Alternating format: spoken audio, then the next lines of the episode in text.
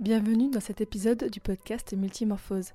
Il n'aura rien à voir avec le précédent, ni avec le suivant, et c'est là toute l'idée. Bonne écoute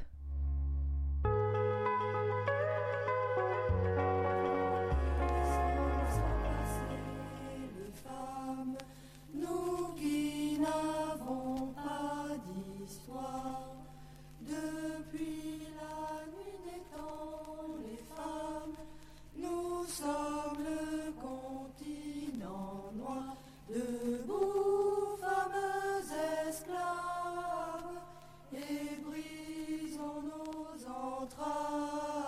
Une petite histoire de la journée internationale du droit des femmes. On va commencer par le début. Le 8 mars, ce n'est pas la journée de la femme. On oublie les fleurs, la promo sur la lessive. Le vrai nom du 8 mars, c'est la journée internationale des femmes, si on suit l'appellation officielle de l'ONU. Ou bien la journée internationale des droits des femmes. Si on reprend les mots de l'ONU, c'est un jour où les femmes sont reconnues pour leurs réalisations, sans égard aux divisions, qu'elles soient nationales, ethniques, linguistiques, culturelles, économiques ou politiques. C'est une occasion de faire le point sur les luttes et les réalisations passées, et surtout de préparer l'avenir et les opportunités qui attendent les futures générations de femmes. Cette journée est le point de ralliement des efforts coordonnés déployés pour exiger la réalisation des droits des femmes et leur participation au processus politique et économique. Tout un programme. Mais alors, comment ça a commencé? L'histoire de la journée internationale des femmes est complexe. En France, on a longtemps cru que le 8 mars était la commémoration d'une manifestation des couturières de New York le 8 mars 1857. L'historienne Françoise Pic a démontré dans les années 70 que cette manifestation n'avait jamais eu lieu.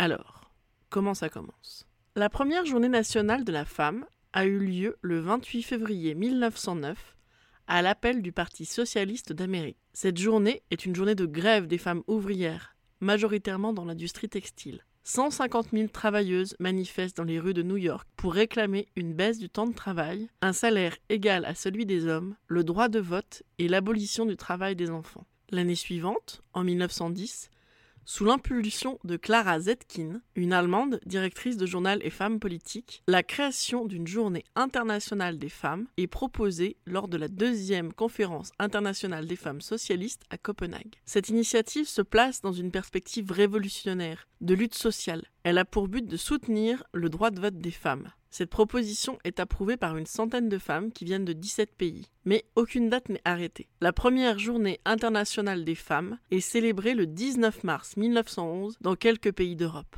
Un million de personnes réclament pour les femmes le droit de vote, celui de devenir fonctionnaire, le pouvoir de se former, mais aussi l'arrêt des discriminations sur le lieu de travail. La date du 8 mars est choisie pour des rassemblements féminins contre la guerre en Russie et en Europe en 1913, 1914 et 1915 les femmes se réunissent pour réclamer la paix et défendre leurs droits, après un appel de la même Clara Zetkin. Où sont vos maris, vos fils? Pourquoi doivent-ils s'entretuer et détruire avec eux tout ce qui a été créé? Qui bénéficie de ce cauchemar de sang? Tout juste une poignée de profiteurs de guerre. Puisque les hommes ne peuvent plus parler, c'est à vous de le faire. Travailleuses de tous les pays en guerre, unissez-vous. En 1917, alors que la Première Guerre mondiale fait rage, les femmes russes font grève pour réclamer le pain et la paix. Cette manifestation féminine marque le début de la révolution russe. L'idée d'une journée internationale des femmes réapparaît périodiquement au cours du XXe siècle.